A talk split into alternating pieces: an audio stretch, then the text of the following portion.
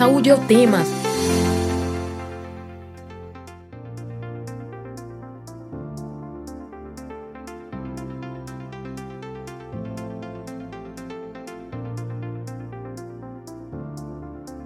Olá, ouvinte das rádios Universitária FM 99.9 MHz e Paulo Freire AM 820 kHz. A endometriose é uma doença crônica causada pela modificação no funcionamento normal do organismo, em que as células do endométrio, tecido que reveste o útero, deveria ser expulsa durante a menstruação mas elas caem nos ovários ou na cavidade abdominal e voltam a se multiplicar e a sangrar. A endometriose não causa alteração no fluxo da menstruação, mas é preciso ficar atento aos sinais de cólica. No Saúde é o tema de hoje, vamos falar sobre a endometriose. Eu sou Isabel Baé, estudante de jornalismo da UFPE e estou apresentando o Saúde é o tema hoje com meu colega Will Araújo, também de jornalismo. Bom dia, Will. Olá Isabel, bom dia. Eu lembro que esta edição fica disponível no site radiopaulofreire.fpe.br e nas plataformas de podcast. Nesta edição do Saúde é o tema sobre endometriose, vamos conversar com o professor de ginecologia e diretor do Centro de Reprodução Humana de Pernambuco, Cláudio Leal. Olá Cláudio, seja bem-vindo ao Saúde é o tema. Bom dia. Bom dia a todos. Prazer estar aqui com vocês. Muito obrigado por aceitar o nosso convite. Cláudio, você pode explicar melhor o que seria a endometriose e por que ela é caracterizada como uma doença crônica? Bem, endometriose é, existe o tecido endometrial, que é aquele tecido que sai durante a menstruação. Então, se esse tecido estiver numa localização que não seja dentro do útero e estiver implantado, é caracterizada endometriose. Então, é uma doença enigmática, é uma doença que poucas pessoas sabem dizer a sua origem e seu tratamento. É, é interessante dizer que quase todas as mulheres, se não todas as mulheres, têm menstruação retrógrada. Ou seja, a menstruação, além de sair pela vagina, sai pelas trompas e cai dentro da cavidade abdominal. Aí eu perguntaria a você, por que se todas as mulheres têm menstruação retrógrada, e nem todas têm endometriose, porque menstruação retrógrada seria o tecido do útero dentro da barriga. E, na sua opinião, você acha, Isabel, por que nem todas as pacientes têm endometriose? Hum, eu não consigo responder. Porque existe um sistema imunológico pertinente de cada pessoa. Então, por isso, pensa que é enigmática por isso, porque as duas mulheres vão ter endometriose e outras não vão ter de acordo com o seu, seu respaldo imunológico. Pavor, né? Todo mundo que tem cólica menstrual acha que tem endometriose. E qual é a diferença entre a cólica menstrual e, e a endometriose, Cláudio? Bom, veja, entre os sintomas que a endometriose provoca, uma delas é a cólica menstrual. A cólica menstrual da endometriose é bom ficar atento porque é uma cólica que a paciente vai dizer interessante. Há dois anos eu senti a cólica, no ano passado aumentou e esse ano aumentou mais ainda. Então isso chama-se dismenorreia progressiva, ou seja, cólica menstrual que aumenta a cada ano. Então essa paciente que tem esse tipo de, de situação deve pensar na possibilidade de ter endometriose geralmente são cólicas incapacitantes, né, que limita muito a, a, as atividades das mulheres. Mas além da, endometri... da cólica ser um sinal da endometriose, ela também pode significar outros problemas de saúde? Não, sem dúvida. Um problema importante da endometriose seria a infertilidade. É quando a endometriose atinge as trompas, quando a endometriose atinge os ovários, né? A endometriose pode ter aderência com outros órgãos, com a bexiga, infiltra com a bexiga. Às vezes você menstrua e urina sangue. Às vezes o tecido endometrial cai na corrente sanguínea, vai lá para o nariz. Então, às vezes você, a paciente, menstrua e sangra pelo nariz. Então, essas aderências que a endometriose provoca e as infiltrações no tecidos adjacentes é uma, é uma preocupação constante para quem tem endometriose profunda que seria uma evolução da endometriose inicial. Por isso que é importante diagnosticar precoce e fazer o tratamento precoce. Mas nesse claro. caso. Pode falar, Isabel. Ah, certo. É, a endometriose começa atingindo o tecido do útero. É, no caso, ela vai evoluindo e passando para outras partes do órgão reprodutor? É exato. Uma das teorias é essa, que quando ela atinge a musculatura do útero ela deixa de ser chamada de endometriose para ser chamada de adenomiose, porque é, é o tecido do endométrio que se filtrou no miométrio, ou seja, no, no, no músculo que, que, do útero. Quando esse tecido cai pelas trompas, sim, sem dúvida nenhuma, é uma das teorias que seria a menstruação retrógrada que foi descrito pelo médico chamado Sampson há milhares de anos, centenas, e aí ninguém sabe é, é, que ano exatamente foi observado isso, mas é uma coisa constante na, na maioria das mulheres, talvez na totalidade das mulheres, e essa é uma teoria importante. E tem outras teorias que seria é, metaplasia, seria alterações genéticas, seria essa disseminação linfática, disseminação pelo sangue, mas essa teoria que as pacientes menstruam de maneira retrógrada é uma, é uma teoria muito bem aceita e muito bem comprovada. Além da cólica intensa, quais são os outros sintomas da endometriose, Cláudio? É verdade, como eu disse, o sintoma clássico da endometriose é a cólica. É um sintoma que. Então, veja, se ela atingir a trompa, e a trompa, vocês sabem que a trompa é que faz a captação ovular, então a paciente vai ficar infértil, na é verdade. Então, se ela tiver aderência no intestino, ela pode ter sangramento, nas fezes, ela pode ter um, um, comprometimento da bexiga. Então, a endometriose ela tem suas, suas repercussões, que tendo como a, a, a cólica importante, às vezes a endometriose profunda, você tem relação, e nessa relação você apresenta uma situação chamada dispareunia, que é dor durante a relação sexual, que é uma situação importante, caracterizando que a endometriose já cometeu a parte do fundo da vagina, e, e, e, a infertilidade, que lamentavelmente é uma situação que, que tem que ser vista, que ocorre, que, que as pacientes inférteis, um percentual importante das pacientes inférteis tem endometriose. Né? Então tem que ficar atento à endometriose e as pacientes inférteis procurar sempre a endometriose como uma das causas da, da, de não conseguir a gestação. No caso, pode servir como sintoma uma dor durante o, a, o sexo, é, sem dúvida. Isso é chamado de dispareunia. Então, geralmente, é a dispareunia de profundidade. Quando o pênis atinge o fundo da vagina ali e a paciente tem aquele processo aderencial, ela vai, ela vai referir muita dor, né? Então, é, uma, é, um, é um sintoma que tem que ficar sempre, sempre, sempre atento, né?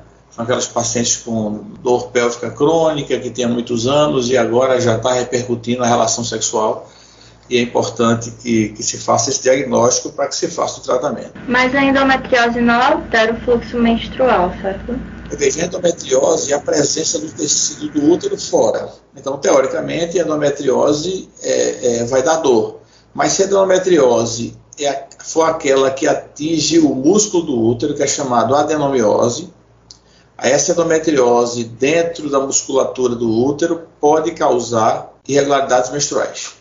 No caso dessa perda desse tecido, ele volta a se recuperar depois do período menstrual ou ele vai aumentando ainda mais esse desgaste no tecido? É, a partir do momento que o tecido endometrial cai na cavidade e se ele fixar, que é como eu disse anteriormente, dependendo do sistema imunológico, algumas mulheres têm menstruação retrógrada para dentro e não tem problema nenhum. Mas as pacientes que não têm essa força imunológica, o tecido fica lá e todo mês quando o tecido do útero crescer e sangrar, ela, o tecido dentro da cavidade vai crescer e sangrar. Só que o do útero sai pela vagina, o da barriga fica dentro, então sangra e dói. Então por isso que é importante essa, esse diagnóstico e esse tratamento. No caso, quando vem para dentro, como é que não pode causar, por exemplo, o mesmo impacto de quando a pessoa tem uma hemorragia interna? Na verdade, que o sangramento, é, os focos endometrióticos são focos pequenos, né? Então, o sangramento é um sangramento pequeno, é um sangramento que não vai, não vai ser teoricamente visível, não, não sei, mas são focos. Endometriose, às vezes, você vê uma paciente com dores terríveis e você vai fazer um exame chamado laparoscopia. Quando você faz o exame, ela tem um pontinho só, igual a cabeça de fósforo. Então, essa, essa pontinho da cabeça de fósforo está determinando uma dor terrível. E outras pacientes, você vai fazer uma cirurgia do ovário e você faz o exame, ela tem endometriose grau 4, ou seja, está totalmente aderida, endometriose extremamente avançada e a paciente não refere nenhuma dor. Então você veja o quanto é controverso a endometriose. Né? A paciente às vezes tem um pontinho só e tem uma dor terrível. A paciente tem endometriose mais avançada e não tem a dor proporcionalmente ao que ela tem. E Cláudia, você pode explicar quais são os níveis da endometriose? A endometriose, é, antigamente existia uma classificação da endometriose, 1, 2, 3, 4, mas é muito controverso, porque varia de profissional para profissional. Então a endometriose, ela pode atingir o outro que seja endometriose adenomiose, ela pode atingir o ovário, que são endometriomas, ela tem a endometriose profunda, endometriose que adentra dentro do tecido e você é como se fosse um iceberg. Você vê uma pontinha em cima, mas quando você abre, ela tem uma base grande, né? Então a aderência é grande. A endometriose profunda é uma situação difícil, né? Tem que ser um profissional extremamente especializado. Nós temos profissionais é, é, é, ligados nessa situação. O Hospital das Clínicas dispõe talvez um dos, um dos maiores experts do Nordeste em endometriose profunda, que é o Dr. Mauro Aguiar. Ele tem experiência muito grande nesse tipo de, de, de situação. Inclusive, o Hospital das Clínicas fica sendo uma referência de, desse tipo de situação endometriose profunda. Então, o professor Mauro tem experiência internacional e a gente tem essa facilidade de mandar para Mauro resolver esse problema que é a endometriose profunda, que é difícil o tratamento, é, é, é, é um quadro complicado e precisa de uma experiência muito grande para tentar atingir essa endometriose. Quando você comparou a quantidade a um, uma cabeça de palito de fósforo, dá para dizer que esse problema todo da endometriose pode ser simplesmente uma gota de sangue cheia de células do ovário? É, pode ser. Às vezes o paciente tem uma, tem uma pontinha de cabeça de fósforo, mas tem dor terrível. E, e, libera citocina, né? libera um processo, faz um processo inflamatório. Por isso que a endometriose é uma doença controversa, é uma doença enigmática, é uma doença que é difícil de falar fazendo afirmações concretas. Você tem que supor que, que seja assim, porque ela varia muito, é muito flexível, tem muitas caras endometriose, entendeu? mas já tivemos muitos casos de endometriose pequenas e é pacientes com dores terríveis. É, é, importante salientar que essa, essa situação ocorre pacientes até com endometriose, que a gente acha que é endometriose leve, e quando vai fazer a laparoscopia, endometriose moderada para grave. A gente nem sabia que podia ser isso tudo diante do quadro clínico, que era um quadro de infertilidade e nem dor tinha significativa. Cláudio, como é que é feito o diagnóstico da endometriose? É, o diagnóstico da endometriose ele é feito clinicamente, né, quando a paciente apresenta aquele desconforto e aquelas cólicas menstruais, chamado dismenorreia, e se ela for progressiva, é, é, mais característico ainda, paciente que tem cólicas maiores nesse ano que no ano passado. Porém, o diagnóstico de certeza da endometriose é quando você avalia o tecido histologicamente, ou seja, você teria que pegar o tecido, examinar e ver que naquele tecido tem glândula de estroma, ou seja, que é o tecido endometrial.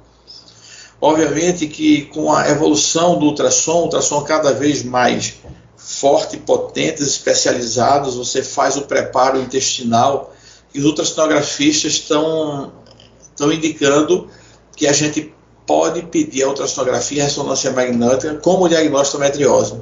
Embora o diagnóstico de certeza ainda seja você fazer a biópsia e você ver a presença de tecido e glândulas estromas no, no tecido que você biopsiou. Existe uma idade média que acontece esse diagnóstico? Bom, veja, um, um, um aviso às navegantes é o seguinte: se foi comentado que endometriose é sangramento retrógrado. Então, eu menstruo muito, não tenho nada. Eu tenho 19 anos, menstruo muito. Todo mês eu menstruo muito. Então, peraí, se eu todo mês menstruo muito, significa que todo mês eu vou ter muita menstruação dentro da, da minha barriga, ou seja, muito eu digo que sejam gotículas. Bem, como eu não sei meu sistema imunológico, eu não vou dar chance isso acontecer endometriose aos 30 anos. Então, um, um aviso aos navegantes é que as mulheres deviam menstruar menos. Se você menstrua 80 ml, ou seja, 4, 5 dias e troca o absorvente normalmente, bem, mas se você apresenta um fluxo aumentado, é importante pensar que você pode desenvolver endometriose no futuro. Então tem que começar a ter essa atenção em sangrar menos. Aliás, ninguém merece sangrar tanto assim. E eu até diria que ninguém merece sangrar, né? Eu sou adepto da, da menstruação, que é uma sangria inútil. Eu acho que as mulheres não deviam sangrar em momento nenhum da vida, só sangrar quando quisesse ovular, sangra, ovula e engravida. O resto tudo seria, eu não entendo qual é a função do sangramento da mulher. Eu não vejo, eu não vejo nenhuma, nenhuma, nenhuma funcionalidade a não ser gastar dinheiro com absorvente, entendeu? Então você, você pode ficar sem sangrar. Agora você sangra pouco, tudo bem que sangrar. Se sangra muito, um conselho que eu daria é que as pacientes sangrassem menos. Fizesse alguma coisa para sangrar menos, ou anticoncepcional ou até mesmo anti-inflamatório. Certo. E a endometriose pode ser genética, Cláudio? É uma das teorias, é uma das teorias, é a teoria genética. Tem a teoria imunológica, a teoria da menstruação retrógrada, a teoria da metaplasia, a teoria é, da disseminação linfática, disseminação é, sanguínea. É, é uma é uma, é uma doença cheia de teorias, sem dúvida nenhuma, ela pode ser genética. E fator imunológico, a gente sabe que é importante. É, existe uma frase, existe um médico que ele estuda endometriose há 35 anos, né, chamado Robert Shaw, que é um inglês famoso. Ele costuma dizer que a endometriose é uma doença que todo mundo conhece, mas ninguém sabe o que é. Então, a partir do momento que ele diz uma frase dessa, a pessoa que mais conhece endometriose, então tudo que o Will disser e tudo que Isabel disser sobre endometriose, ele vai ter que aceitar como verdade, porque se é uma coisa que o professor que mais entende no mundo da endometriose tem dúvidas sobre muita coisa, então a gente tem que ter muito cuidado quando for, quando for falar de endometriose, para não falar de situações que a ciência não pode explicar, entendeu? Então, na verdade, essas teorias, todas elas têm algum fundamento, mas ninguém sabe qual seria a mais importante. É óbvio que a menstruação retrógrada é comprovada e é, é uma observação que a gente tem, então, entre as teorias, a, a menstruação retrógrada, que é a teoria de Sampson, é uma teoria muito aceita por todos. É, Cláudio, você tinha falado sobre a quantidade que a mulher menstrua. É possível perceber um sinal de endometriose ainda nas primeiras menstruações, quando algumas mulheres menstruam com idade mais cedo e outra com idade mais tarde? Não, através da menstruação não. Na verdade, a endometriose é a fixação desse tecido do útero na cavidade, é, no, no, no abdômen. Isso aí vai acontecer mais tardiamente. No início não tem essa. Ele demora para fixar e aí os sintomas, entendeu? Então as mulheres, obviamente, que as mulheres elas, elas no início são ciclos irregulares, né? Normalmente são ciclos ovulatórios e teoricamente não teria somente pela anamnese você dizer que a paciente jovem com 17, 18, 19 anos já tem já tem endometriose. Geralmente a idade é um pouquinho mais avançada, né? É no período da, acima de 25 anos as pacientes começam a, a, a, a pensar em endometriose, ou se não um pouquinho antes da cólica menstruais, mas muitas começam a pensar quando desejam engravidar. Porque infertilidade e endometriose existe uma associação muito pertinente com relação a isso. Cláudio, como é que é feito o tratamento da endometriose? Bem, o tratamento é simples então veja, se você parar para pensar que a endometriose é a presença do tecido do útero fora da cavidade, então você teria que tratar de uma maneira que você não tivesse mais a funcionamento do tecido uterino. Então, qual seria a maneira que você teria para ficar sem menstruar, sem sangrar? Existem várias opções. Umas caras, outras baratas. Uma o Estado dá de graça, outra você pode comprar por 30 centavos. É um anticoncepcional hormonal oral. É você ficar sem sangrar. Se você fica sem sangrar, aquele tecidozinho do útero que está lá dentro vai ficar sem funcionar, vai ficar sem sangrar. Então a tendência é que você melhore muito a endometriose. Outro tratamento seria você conseguir engravidar. Você conseguindo engravidar, você tem nove meses sem sangrar, ainda teria mais uns dois, três meses de amamentando. Então, veja, o terceiro endometrial ficaria pelo menos 12 meses sem funcionar. Sem dúvida nenhuma, as pacientes eventualmente que fazem bebê de proveta, reprodução humana, que não conseguem engravidar, porque as trompas elas têm dificuldade de pegar os óvulos e elas submetem a um procedimento chamado fertilização in vitro. Aí ela engravida, quando ela engravida, ela passa esses 12 meses sem sangrar. E aí, depois que ela tem seu filho, seis meses depois, ela engravida em casa sem precisar de fazer a fertilização, porque a gravidez tratou, tratou a endometriose. Outro tratamento também é um tratamento cirúrgico, laparoscópico. Então, você tem focos de endometriose dentro da cavidade. você faz uma laparoscopia e você vai queimando e retirando esses implantes endometriais dentro da cavidade. Então, tipo, a gravidez seria um tratamento natural, assim, dizendo, da endometriose? Seria dois presentes, né? Um primeiro seria a gravidez, o segundo seria curar a endometriose. Teoricamente, curar é difícil curar mais, mas a paciente diminui sem dúvida nenhuma os focos endometrióticos, às vezes aparecem, se eventualmente tiver a sorte de outra gravidez, capaz de a paciente ficar curada, sabe? Sim, inclusive a gente aqui da produção tem uma pessoa, Ana Sabina, que ela disse que a mãe dela parou de ter dores, sofria de endometriose parou de ter dores depois que ela teve, Ana. E ela quer saber qual é a relação. Depois que ela teve o filho? Sim, depois que Ana nasceu. Exato, porque veja, durante a gravidez a paciente fica sem sangrar, então o tecido endometrial ectópico, que é caracterizado por endometriose, fica sem funcionar. Então você imagina, 9, 10, 11, 12 meses amamentando, 13, 14, 18 meses, então aquele tecido pode atrofiar e pode desaparecer. Então, na verdade, a paciente pode eventualmente ficar curada pós, pós gravidez, sem dúvida nenhuma. Né? É, uma, é, uma, é um tratamento natural se você conseguir ficar esse tempo todo sem sangrar. É, você falou que esse tecido pode atrofiar e desaparecer. No caso, a mulher vai perder esse tecido do endométrio e isso poderia afetar uma segunda gravidez? Não, esse tecido vai desaparecer. O tecido é ectópico. A gotinha de sangue que caiu pela trompa dentro da cavidade, ela pode atrofiar e pode desaparecer. Mas o tecido endometrial, a cada, a cada mês, ele vai se renovando pela ação estrogênica. Por isso que às vezes a endometriose você não tem cura, porque esse tecido que ele pode se atrofiar, mas ele pode também diminuir muito. E depois que você voltar a menstruar regularmente, esse tecido, essa pontinha de tecido dentro da barriga, ela pode voltar a funcionar. Então, teoricamente, você por isso que diz que o tratamento da endometriose, tratamento, tratamento é difícil que ocorra. Obviamente, você tem dois, três filhos, depois vai para a menopausa, você não vai ter endometriose nunca mais mas a endometriose, ela, a tendência é que ela melhore muito com a gravidez. É, você tinha falado sobre fertilização in vitro, no caso de algumas mulheres. Como é que elas podem procurar esse recurso e como é que isso é feito?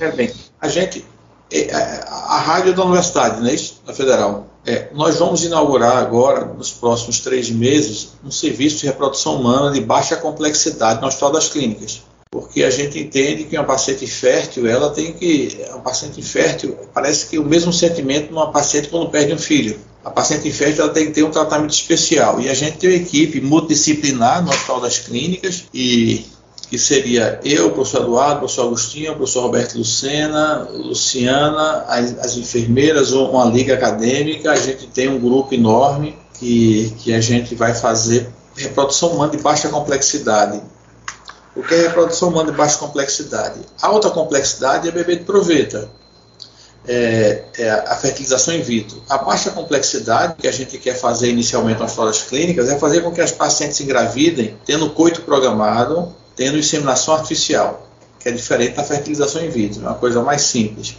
Então, esse serviço que vai ser inaugurado agora no Hospital das Clínicas para beneficiar essas mulheres inférteis, elas primeiro vão ter uma atenção especial, porque elas vão ser vistas pelos psicólogos, depois elas vão receber medicação para induzir ovulação, outras receberão medicação para induzir ovulação. E a gente determinar o dia do ciclo para ter relação sexual, e, a outra, e outras com indicação a gente fazer inseminação artificial.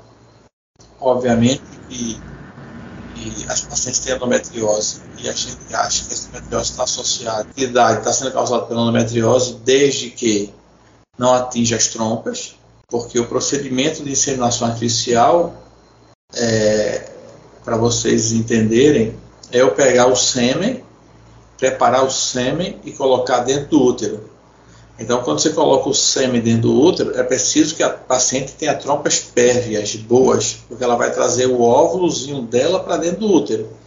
Então, a inseminação artificial teria indicação quando você tem espermatozoide um pouquinho fraco, quando você não consegue ter relação sexual, quando você tem um colo do útero com algumas alterações, pode ser até alterações endometrióticas que tem aderência, você passa pelo colo e coloca o espermatozoide saudável dentro do útero. Então, é esse procedimento que a gente vai começar no Hospital das Clínicas, acredito, nos próximos três meses. Cláudio, qual é a importância de você ter tanto o acompanhamento profissional, do profissional da endometriose e o acompanhamento psicológico durante é, esse processo? Não, sem dúvida. Veja, a, imagina a paciente que todo mês se afasta do trabalho durante três, quatro dias, imagina. Imagine a paciente que, se ela for trabalhar, imagine uma paciente ter, ser simpática com o marido, com os filhos, tendo cólica menstrual todo mês, né?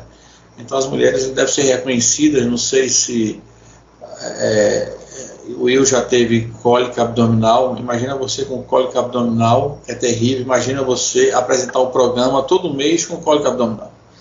E você tem que sorrir, tem que ser simpático, tem que ser competente, mas com cólica abdominal. Então, a gente, nós homens, nós não sabemos o que é cólica menstrual, né? Então, a cólica menstrual é limitante, é, é difícil você conviver.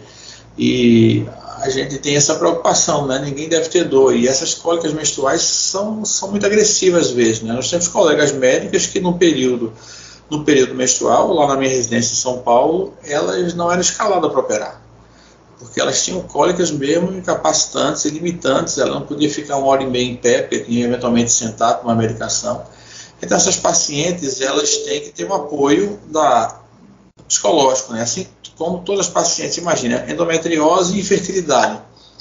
Então, é de fundamental importância a gente ter um serviço de, de, de, de psicologia que apoie e receba as pacientes. No nosso serviço lá de reprodução humana, as pacientes, para ela obrigatoriamente vai ter que passar pela consulta com os psicólogos. Se a paciente consegue engravidar, então a paciente terrivelmente abalada emocionalmente. A paciente que tem cólica menstrual todos os meses capacitando, a paciente tem que ter um apoio psicológico e, fundamentalmente, um tratamento específico, né? Porque se você chega com cólica menstrual no hospital e a gente suspeita pela clínica que é endometriose, a gente, os residentes, já tem orientação de começar o anticoncepcional. Porque se você for pedir uma laparoscopia para ela fazer, para você fazer um diagnóstico, ressonância ou ultrassom, ela passar seis, oito meses para fazer esse exame, você deixou a paciente seis, oito meses com cólica menstrual em casa. Então a gente tem, tenta fazer essa, essa, esse tratamento logo de mais rápido possível.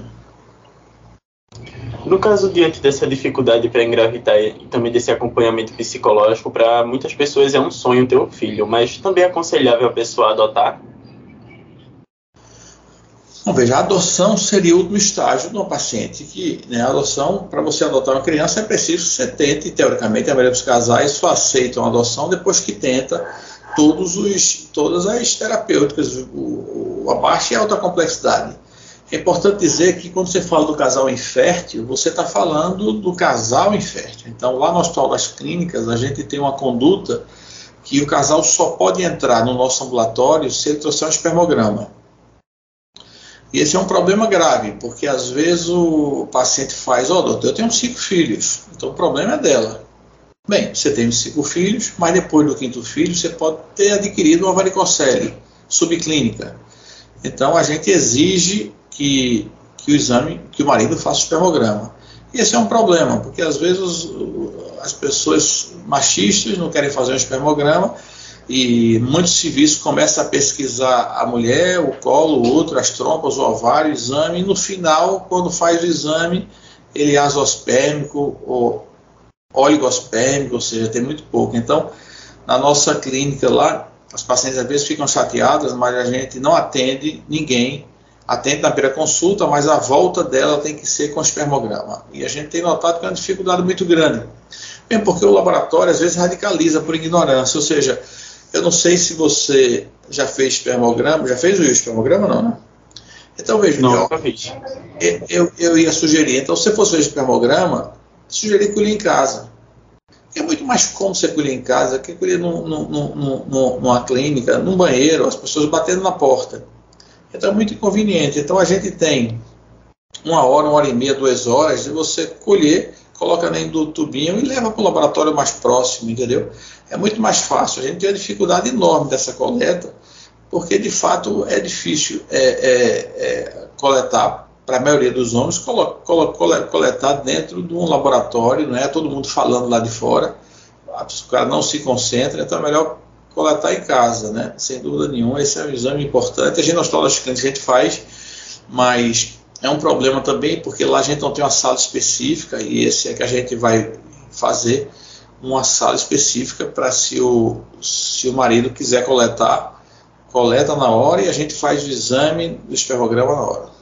Cláudia, a gente tem uma pergunta da produção, Ana Sabino quer saber é, sobre a licença menstrual que alguns países internacionais eles dão cerca de 3 a 4 dias de licença menstrual. É importante que haja políticas públicas aqui no Brasil, principalmente para é, mulheres que sofrem de endometriose? Não, sem dúvida. É importante que o presidente menstruasse, entendeu? É, não sei se. Acho que Dilma já não menstruava mais, porque já estava talvez na menopausa. Mas era importante que um, um gestor desse menstruasse com cólica, para saber da importância que algumas mulheres elas precisam, sem dúvida nenhuma, desse afastamento de um ou dois dias. No segundo dia é o dia que mais dói. É importante essa, essa, essa, essa licença, porque é, só quem convive sabe o quanto é difícil você conviver no segundo dia da, de uma cólica menstrual intensa, entendeu? E eu sempre digo, véio, os homens, prêmio Nobel de Medicina só é homem, né? tudo é só homem. Então a gente pensa em endometriose, mas é um absurdo a endometriose existir há centenas de anos e você não tem um tratamento específico, você não tem uma conduta. As pacientes se submeterem a essa, a essa, essa cólica mensal, sabe? Essas coisas. Eu, tem certas coisas que eu fico admirado, entendeu, Isabel? Eu, por exemplo, é, é você entender, eu estava comentando um dia desse sobre o curso de noivo, né? E faz o curso de noivo, em vez de o, o, o padre lá é, mandar um cara falar sobre o ciclo menstrual, sobre variação hormonal das mulheres, que as mulheres podem mudar o humor durante o mês, porque a menstruação é, é, é a sino pré-menstrual existe, né? Enquanto o homem não, o homem se for chato é chato a vida toda, porque a secreção de testosterona é contínua. E essa variação hormonal devia ser entendido que as mulheres variam de humor, que as mulheres têm cólicas menstruais. Isso aí para quando você casar, o cara está sabendo disso, mas esses cursos às vezes não orientam isso. Se você trabalha, trabalho importante, e, que, que, essa cólica vai limitar, sem dúvida nenhuma, seria, obviamente, antes de ter feito o exame e determinar que.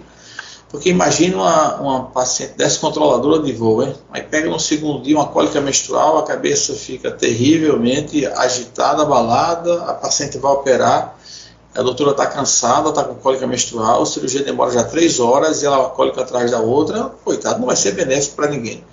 Então, essa licença, obviamente, países envolvidos, nosso país, infelizmente, você abrindo uma licença dessa, é, é, muitas mulheres vão dizer que tem cólicas incapacitantes, né? E você, como é que você vai averiguar essa verdade, né? Mas, mas sem dúvida nenhuma, é um direito que elas têm. Outra dúvida que surgiu aqui na produção é sobre diagnóstico precoce. É possível haver um diagnóstico precoce da endometriose, Cláudia? Cortou um pouquinho, você. É, uma dúvida que surgiu da produção aqui foi sobre diagnóstico precoce. É possível haver um diagnóstico precoce da endometriose? É, veja, se você eventualmente fizer uma laparoscopia numa paciente para ligar a trompa dela, aí você vê focos endometrióticos, você vai queimar, vai, vai, vai tentar retirar. E a paciente, ela teve, ela tem endometriose, mas não tem sintomas. É importante dizer que às vezes a paciente tem endometriose, morre com endometriose e não apresenta sintomas entendeu? Então, essa, essa, essa doença, às vezes, a endometriose é um achado cirúrgico, é um achado que a gente não estava pensando em endometriose e, e, acaba achando, entendeu? Então, o que a paciente pode fazer, sem dúvida nenhuma, é evitar endometriose nesse sentido. Se você sangra muito, se você tem um fluxo chamado hipermenorrágico, você tem que começar a falar com o seu ginecologista, porque e pedir para ele sangrar menos. Quando você toma anticoncepcional e você toma todos os dias um, geralmente sua cartela é de 21 ou de 24, não é isso? Então você vai parar com 24 dias. Quando você parar, você chega para o seu ginecologista e pergunta: Doutor, eu vou parar para quê? Aí ele vai dizer à senhora: Olha, a senhora para para a senhora sangrar. Aí você olha, olha para ele fixamente e diz: Eu vou sangrar para quê? Então ele vai ter que dar uma, uma, uma resposta que convença você que você deve sangrar todo mês. Quer dizer, você está no carnaval aí, vai sangrar no carnaval, por que não emendar um anticoncepcional? Vai para uma praia, por que não emendar? Por que não sangrar a cada dois meses, entendeu? Então, se você sangra muito, tem que falar com seu ginecologista para tentar adequar essa, esse sangramento para diminuir.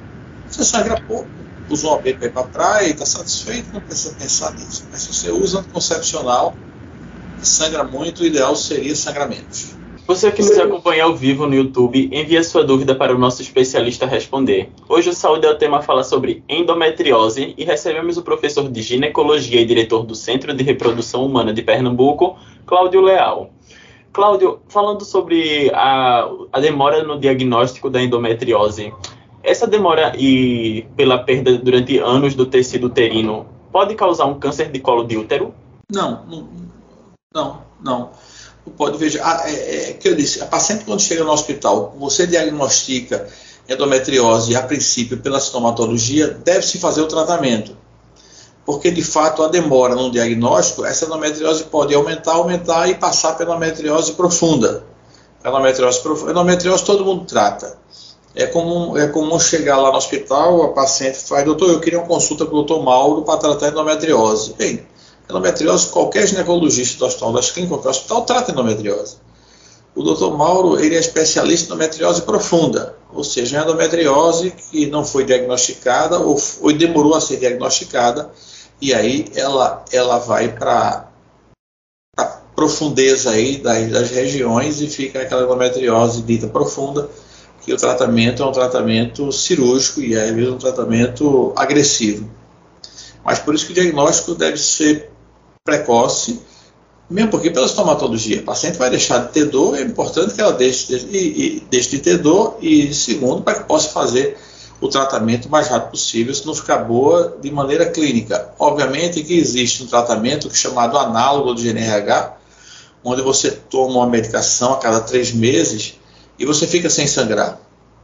Então, esse análogo é muito bom. No Hospital das Clínicas, a gente vai começar a disponibilizar um análogo importante que, dependendo da gravidade da endometriose, você pode usar os análogos, né? E usar para mioma também. Importante que a paciente fique sem sangrar. Essa é de fundamental importância. A conduta é ficar sem sangrar. Obviamente, se a gente tem um análogo que deixa sem sangrar de maneira potente, óbvio. Mas se você não tem um análogo, você pode usar um concepcional hormonal oral. Cláudio, e não existe nenhuma alteração hormonal caso a mulher fique sem sangrar? Não. É, veja, se você se você toma anticoncepcional, você já tem um bloqueio hormonal. Então, se você tem um bloqueio hormonal, o sangramento é a parada daquele bloqueio durante quatro dias. Não vai valer nada, não vai mudar em nada seus níveis hormonais. Você está bloqueado, para sangue e volta a bloquear. Ninguém está advogando ficar sem sangrar, mas quem sangra muito tomando anticoncepcional, um conselho que eu dou é emendar duas cartelas inicialmente. Então você, ao invés de sangrar 12 vezes no ano, você vai sangrar somente 6. E aí você vai gostar. No outro ano você vai tomar três cartelas. Aí você, em vez de sangrar seis, vai sangrar somente quatro. Aí no outro ano você toma seis cartelas, você vai sangrar duas vezes. E no outro ano você vai usar 12 cartelas para no dia do seu aniversário, para você sangrar no dia do aniversário, para não esquecer o que é o que é sangramento menstrual. Mas muitas pacientes que começam esse esquema de não sangrar, elas ficam dois, três meses sem sangrar, acham ótimo, porque é um desconforto e acaba evitando esse sangramento excessivo. No caso do anticoncepcional injetável, ele também tem esse mesmo efeito no corpo e em relação à endometriose? É, veja, o anticoncepcional injetável, existe um anticoncepcional injetável com base, com base no tipo de hormônio, que é usado a cada três meses. Então, a cada três meses, a paciente fica sem, sem sangrar. Então, existe o tratamento, sem dúvida, de injetável. Se a paciente achar que melhor seja aplicação injetável, ela vai tomar essa progesterona injetável a cada três meses e aí vai ficar sem, sem sangrar. É uma opção. Cláudio, e apesar de muitos tratamentos de endometriose ser feito com anticoncepcional, esse tratamento consegue ajudar uma mulher infértil a voltar, infértil entre aspas, ou com dificuldade de engravidar, voltar a engravidar? É um ambiente endometriótico, um ambiente inflamatório, um ambiente muito ruim, não ajuda em nada. Então, se a paciente tem endometriose e usa anticoncepcional durante seis meses ou um ano, então ela vai diminuir esse ambiente inflamatório, vai diminuir os focos de endometriose e a tendência é que a paciente tenha facilidade a mais de engravidar.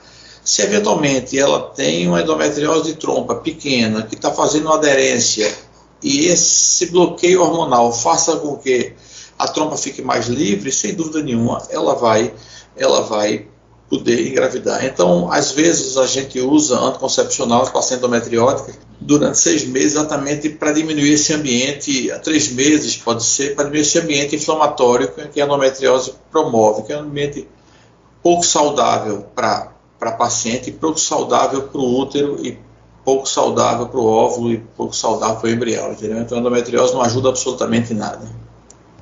E no caso, para quem usa DIU, como é que o material vai interferir nessa relação com a endometriose? É, veja, o DIU tem dois tipos de DIU: o medicado, que é o de progesterona, e o DIU de cobre. O DIU de progesterona é extremamente indicado para quem tem endometriose dentro do músculo do útero.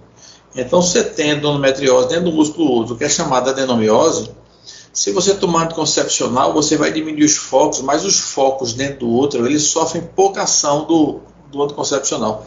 Então, uma das grandes indicações do DIU de medicado, que é o de progesterona, que nós temos aqui no mercado Mirena, aí ele pode ser introduzido no outro, que ele promove a liberação e aí vai fazer com que exista uma diminuição e uma melhora dessa, desse quadro. Né? Muitas vezes o paciente tem sangramentos importantes, a gente usa até para esperar um, o dia para operar a paciente. Agora, o DIU de cobre, não. O DIU de cobre é um grande método anticoncepcional. É um método anticoncepcional que a gente usa nas aulas clínicas, colocamos quase 80 no mês passado. É, as pacientes têm, muito a, a, têm muita dúvida sobre o DIU de cobre, mas é um DIU que particularmente eu gosto muito. A minha esposa tem um DIU de cobre. É um DIU extremamente simples e barato, de fácil inserção. Você fica 5 anos, 10 anos sem precisar usar anticoncepcional e a gente lamenta que as pacientes de classe média vão botar pago no hospital e as pacientes de classe baixa têm disponível no hospital das clínicas e a procura não é exatamente o que a gente imagina que fosse. Elas têm muita dúvida se dá câncer, uma coisa ou outra, mas eu acho que o dia de cobre é um grande método anticoncepcional que deve ser estimulado cada vez mais para que as pacientes fizessem esse uso. A gente está chegando quase no final do programa, mas antes, aproveitando, como é que as mulheres podem procurar esse serviço de DIU e entre outros no Hospital das Clínicas? É, nós temos ambulatório para planejamento familiar terças de manhã e quinta-feira à tarde. Eu faço quinta à tarde e o professor Agostinho faz terça de manhã. Então, eles procuram a enfermeira Luciana, que é ela é chefe da enfermagem de planejamento, faz um, um, tem uma aula a gente escolhe o melhor método concepcional para ela e a gente faz a inserção do DIU fácil e rápida. Cláudio, eu tenho uma última pergunta sobre algumas notícias que circulam sobre endometriose que falam sobre a retirada do útero. Em quais casos isso é necessário? Talvez retirar o útero é uma situação difícil. Se você já tem a prole constituída, se você tem a, a, a, e não quer mais o útero, você pode tirar o útero e embora com alguma ressalva. Tivemos recentemente uma situação engraçada porque eu fiz uma situação que foi uma paciente nasceu sem útero e eu fiz o bebê de proveta dela e coloquei na mãe dela. E a mãe dela, aos 51 anos, engravidou de gêmeos. Foi uma situação única no Brasil e no mundo. Então, algumas mulheres dizem: Ó, oh, doutor, o doutor tal tirou meu útero, mas agora eu, se eu fosse barriga de aluguel para minha filha, então só tirar o útero não é uma situação, não é uma situação importante. A endometriose é causada pelos hormônios que vêm do ovário. Então, se você tem foco endometriótico e o ovário continua funcionando, o ovário vai continuar a colocar, colocar hormônio nesse foco endometriótico, entendeu? Então, você tirar o útero, aí você cresce o ovário, sim, aí tira a castração, não tem mais hormônio, é paciente endometriose. Mas o útero por si só, ele só melhoraria a endometriose dentro do útero, que chama adenomiose. Aí sim, é uma grande conduta. Se está dentro do útero, tira o útero e ficou, ficou curada. Cláudio, no caso, qual o critério, por exemplo, para tirar as trompas, tirar o útero? Ou primeiro pode tirar as trompas e depois precisar tirar o útero? Não, largadura de trompa você direção a partir do momento que a paciente não deseja mais engravidar. É outro problema também que merece ser discutido, porque agora baixou a idade, 18 anos. Quer dizer que uma mulher com 18 anos, 20, 21 anos, é, é difícil. Ela chega lá nas clínicas, doutor, eu tenho três filhos, quero ligar as trompas. Você liga, e o arrependimento dessas mulheres é enorme. Então eu tenho muito cuidado quando vai ligar a trompa de uma paciente jovem, menos de 25 anos com filho, porque fatalmente elas vão se arrepender ou o casamento acaba, ou um problema com os filhos, o instinto maternal começa a aparecer depois, e as pacientes, coitadas, chegam no hospital das clínicas, isso é um motivo, inclusive, de, de uma discussão futura, se vocês forem fazer, sobre reprodução humana, a quantidade de mulheres que sejam no hospital das clínicas com trompa ligada e querendo ter seus filhos, entendeu? Então é uma situação de alerta para os pacientes, porque ligou trompa, não pode mais engravidar. Então, nessas situações, a paciente liga as trompas quando não querem elas não querem mais engravidar e os úteros são criados quando eles não funcionam mais, na presença de mioma, de adenomiose, como eu disse, cirurgias hiperplasias endometriais, você tira o útero. No caso, então, seria também importante ter um acompanhamento psicológico quando antes de ligar as trompas também, né, para que as mulheres estejam cientes do, das consequências e, e dos, não dos riscos, mas que elas realmente não vão poder engravidar. Não, sem dúvida, é importantíssimo, só que elas chegam determinadas, entendeu? Quando você diz que não vai ligar a trompa, ela acha que você quer que ela engravide. Você não, não vou ligar sua trompa, colocar um anel vaginal, colocar um dedo de cobre, colocar um dedo de progesterona, você vai dar um concepcional injetável, vai dar um concepcional hormonal, vai aplicar o Mirena, vai, vai, aplicar o implante, o implanon. Então você, você abre o leque de opções que ela não engravide desde que não seja ligadura tubária, porque todos os outros são chamados de reversíveis. A ligadura tubária é irreversível, ou seja, você vai ligar e você, se tiver dinheiro, vai para uma clínica, faz bebê de proveito. Se não tiver dinheiro, vai ficar perdida numa situação dessa de tromba ligada, entendeu? Também tem mais uma pergunta da produção. Igor quer saber se ah, existem fatores de risco, existe alguma condição anterior que influencia a endometriose? É, sem dúvida. É, se você sangra muito, como eu disse desde o início, você sangra muito, você está expondo a, a, a, a, sua, seu, seu abdômen, seu, seu peritônio, a, quantidade de sangue. Então, veja, se você sangra muito, você pode desenvolver endometriose no futuro. E a mensagem que fica é essa: ninguém deve sangrar muito, nem endometriose, nem, nem evitar endometriose, mas ninguém quer sangrar 5, 6 dias para usar fraldas né, geriátricas. A paciente que sangra muito tem que pensar que ela pode, jovem, não ter, mas no futuro próximo desencadear endometriose. É um fator de risco o sangramento, o sangramento tubário. É, aproveitando que ainda agora citei sobre o câncer de colo de útero, como é que as mulheres também podem ficar atento a eles? Talvez o exame de câncer de colo é importante, não pode ser. Assim, as pessoas precisam fazer todo ano. Se você fizer duas vezes normal, você precisa fazer a cada três anos. Às vezes o consultório lá está cheio. O nosso não, porque o nosso é mais de alta complexidade. A gente tem uma, uma situação mais específica, porque o nosso setor de colposcopia e histologia é referência no estado todo. Então, qualquer dúvida que alguém tenha no estado, e, e a gente lá nas escolas clínicas, ele é, ele é o setor de referência. Mas tem mulheres que querem fazer citologia colposcopia a cada seis meses, achando que estão protegidas. Não adianta, só vai ocupar o lugar das outras. Então, o exame de citologia deve ser feito, deve ser feito anualmente, e a cada dois exames, se for normais, você precisa fazer só a cada três anos. Não precisamos ficar ocupando, tirando lugar de uma paciente que queira fazer, que faz tempo que não faz. Né? A gente está caminhando para o final do programa, mas antes eu vou passar, a gente faz uma fala final, a gente passa a palavra, no caso, para o convidado fazer uma fala final. E eu vou passar agora a palavra para o professor de ginecologia e diretor do Centro de Reprodução Humana de Pernambuco, Cláudio Leal. Então, as outras palavras são de parabéns para vocês né, pela ideia do tema, um tema importante, controverso, atual, né, sempre vai ser atual, e, e, e, e fundamental importância não só para as mulheres, para os homens que convivem com as mulheres. Né, então, abordar esse tema sempre é interessante, sempre é orientação, e dizer que o ambulatório do Hospital das Clínicas está à disposição para as pacientes que queiram que queiram tirar mais dúvidas sobre esse assunto. Muito obrigada, Cláudia. Nós da equipe do Saúde ao Tema agradecemos muito a sua participação no programa. Eu lembro que a vacina contra a Covid-19 está disponível para a população a partir de seis meses. Não esqueça de tomar a dose de reforço. E se você se vacinou, não esqueça de seguir as medidas de restrição da Covid-19. O Saúde é o Tema encerra por aqui. Esta edição fica disponível no site radiopaulofreire.fpe.br e nas plataformas de podcast. A produção e o roteiro deste programa foi dos estudantes de jornalismo da UFPE eu, Isabel Baé e William Araújo sobre a orientação da professora Paula Reis. Nas redes sociais, Ana Sabino de Publicidade e Propaganda. Coordenação de transmissão e streaming, Igor Cabral. Edição de podcast, William Araújo. Tchau e até o próximo Saúde ao Tema.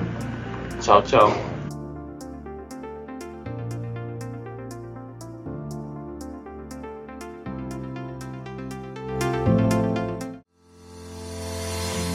Saúde é o tema uma produção da Rádio Universitária Paulo Freire, AM 820 kHz e da Universitária FM 99.9 MHz, com o apoio do programa Fora da Curva e da Pró-Reitoria de Extensão e Cultura da Universidade Federal de Pernambuco. A música tema é a faixa Teamwork, de Scott Holmes. Para mais informações, acesse www.ufpe.br/rpf.